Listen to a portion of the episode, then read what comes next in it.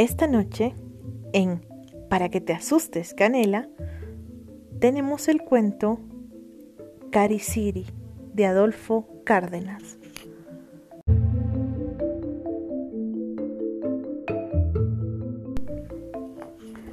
Todavía con el recuerdo de su último vaso convertido en eructo, el cruz sonriente al sentir la mano caliente del calor de algún muslo impreciso o la voz que lo instó a quedarse en cualquier cuarto anónimo del pueblo.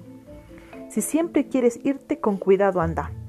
No sea igual que al verte solo te encuentren para acaricarte.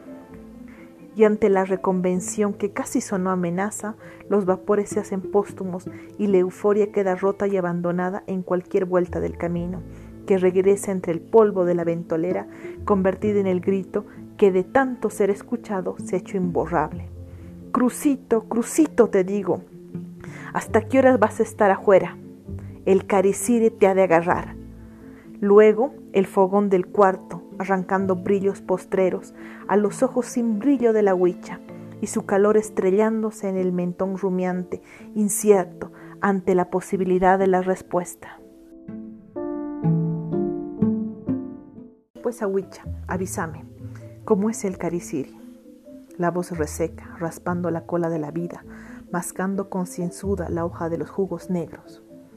Disque, repitiendo para ella, descubriendo para el cruz el tintineo fatídico de la campanilla, preámbulo de la sombra cortando la noche, brillando en ese pedazo de acero en la mano que no se agita esparciendo sus indicios funestos se acerca al que no ha podido escaparse al oír su chilín chilín de su campanilla, invocando el poder de sus servidos de brujo en el trapo que se posa indefectible sobre la cara del elegido, haciéndolo víctima de su sueño petrificado en la ladera del camino, hincando el diente metálico en alguna parte del vientre que se rebalsa en su enjundia amarillenta, cocida en espesores de angustia. Disque, para ser sus óleos, eso que les ponen a las gentes que se están muriendo, para que no se los cargue el diablo, dice el cura del pueblo. Se pierde el retintín presagioso por entre salmodias y latines, dejando el miedo en el recuerdo del cruz, con sus pasos solos quebrando el silencio, tratando de espantar la cola de la historia que regresa, imprimiendo en la noche su campanilleo persistente, con evidencia ya no de recuerdo, sino de presencia física, junto al viento que sopla el inevitable raspar de esos otros pies en el polvo.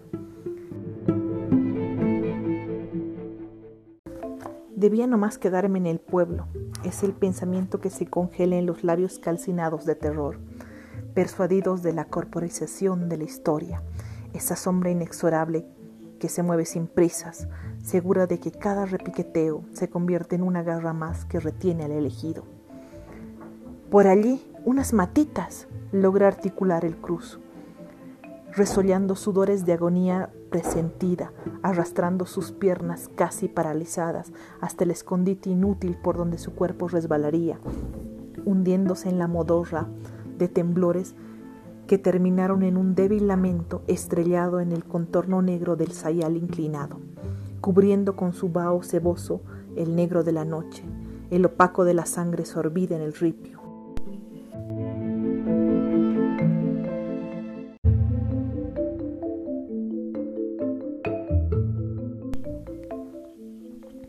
Un amarillo turbio se aposenta en los párpados del cruz y el crujir de pajas que suena extraño en los oídos que se aguzan para determinar ese sitio que no es el suyo. Se abren los ojos y perciben los vidrios oscuros de mugre y humo de vela, el olor imborrable de las espelmas de docenas de feligreses o la jaculatoria que termina en bostezos de funeral. Luego, lo que es el preludio a la pesadilla, el campanillazo que se abre paso en la memoria, seguido por ese lamento de aparecidos que clama, Ten piedad de nosotros, secuela de terror delirante que se negó al oír. El sentarse desesperado en medio de la penumbra deshilachada por la dudosa luz en la ventana tuerta y el aguijonazo en el vientre, eco del remachar continuo de la campana junto al Ten piedad de nosotros emergido de algún rincón del purgatorio. Los dedos recorren temerosos el estómago tratando de encontrar un enredo de tripas sanguinolentas y solo toparse con la raspadura minúscula que camina por todas partes, con el dolor póstumo del tercer anuncio y lo que se asemeja a un coro de condenados que responde, Danos la paz. Las alabanzas postreras todavía arrancan ecos cavernosos en las paredes cubiertas de soledad, cuando la puerta se abre con un chirrido de viento helado. ¿Qué? ¿Quién es? Yo pues, responde la figura incolora del sacristán, ensotanado en su túnica carcomida de historias. ¿Ya te has despertado?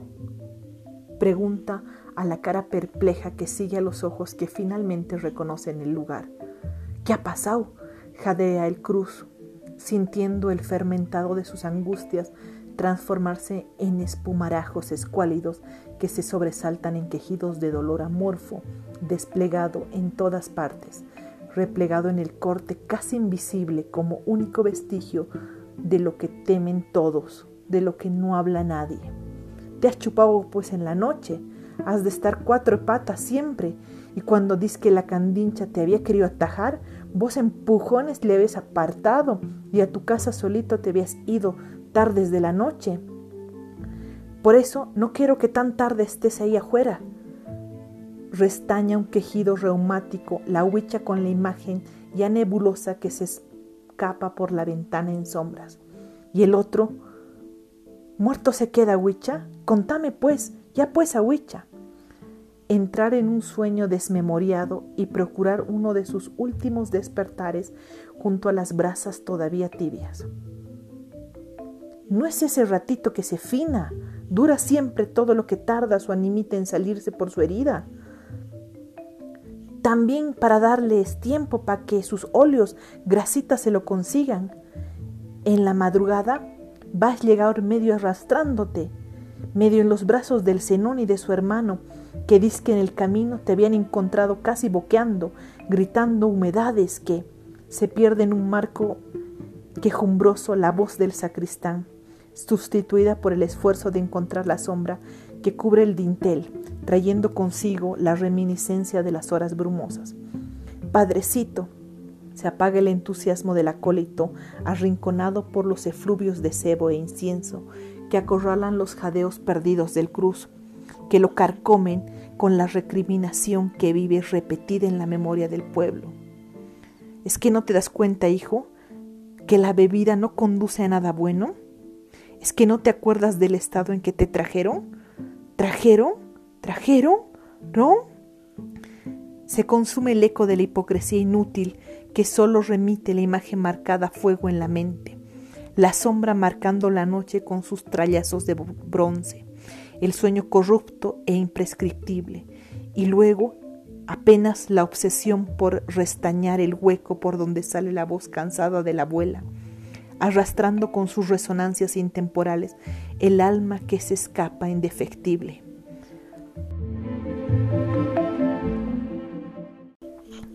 Y gritando cosas que me alborotan a la gente, cosas que no hacen bien a nadie y que yo creía había muerto junto a las hechicerías de tu abuela. Que Dios me perdone. Debe estar ardiendo en los infiernos. Se exalta el Padre, escupiendo el tufo a hostias y vino aguado, negando enfático la historia que el cruz no recuerda haber referido, y que el sacristán, acurrucado en un rincón de su miedo, se esfuerza por evocar solo como el delirio de un borracho, después del sermón que todavía retumba en sus oídos. Porque vosotros sabéis los estragos que el alcohol causa en la gente. Habéis visto al cruz esta mañana, con el vicio que se le salía hasta por las orejas, refiriendo historias que solo caben en la mente de los supersticiosos, historias que sabéis todos no son del agrado de nuestro Señor. En el nombre del Padre, del Hijo, se traslada la máscara gesticulante a percibir en los claroscuros del cuarto la cara deformada por el dolor del penúltimo espasmo y articular por entre pretensiones de resignación y vapores de saumerio. Que Dios te perdone, Cruz. Solo Él, en su infinita misericordia, podrá comprender ¿Por qué te empeñaste en inventar semejante herejía? Solo nuestro Señor. Cerrar los oídos a la amenaza inútil que quisiera horadar la mente que no imagina otra cosa que el sórdido borrón flotando en el viento, precedido por su anuncio errante o el aguijonazo inmisericorde que le descosiera el ánima.